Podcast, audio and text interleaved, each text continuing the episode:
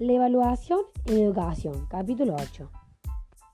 La evaluación es un proceso continuo y personalizado de un momento determinado, que nos va a dar las evidencias necesarias para avalar o acreditar los aprendizajes logrados para tomar un juicio. Esta nos va a decir si esto va a funcionar y si no funciona lo voy cambiando. Además, la evaluación permite ver si nuestra planificación es viable.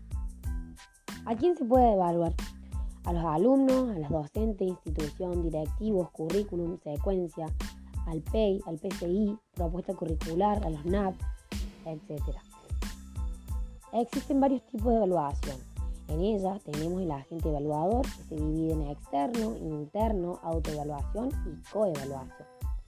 Luego, en segundo punto, tenemos la finalidad o la función, que sería el diagnóstico, es la idea de los conocimientos previos que nos va a brindar un pantallazo de las ideas que tienen los estudiantes.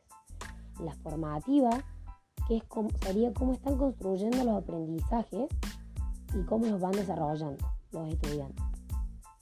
La sumativa, que esta nos va a ayudar a nosotras para acreditar nuestra práctica.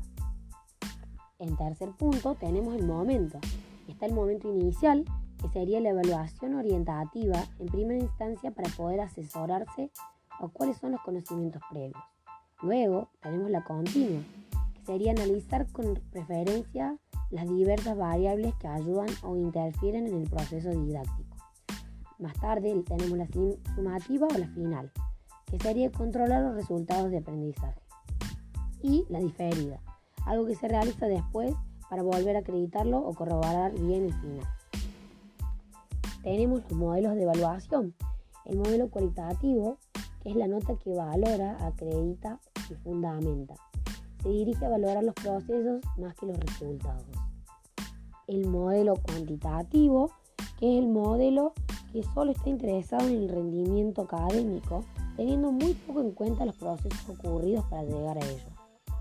Por último, tenemos el modelo quali y cuantitativo. Los métodos de ambas pueden emplearse conjuntas y complementar.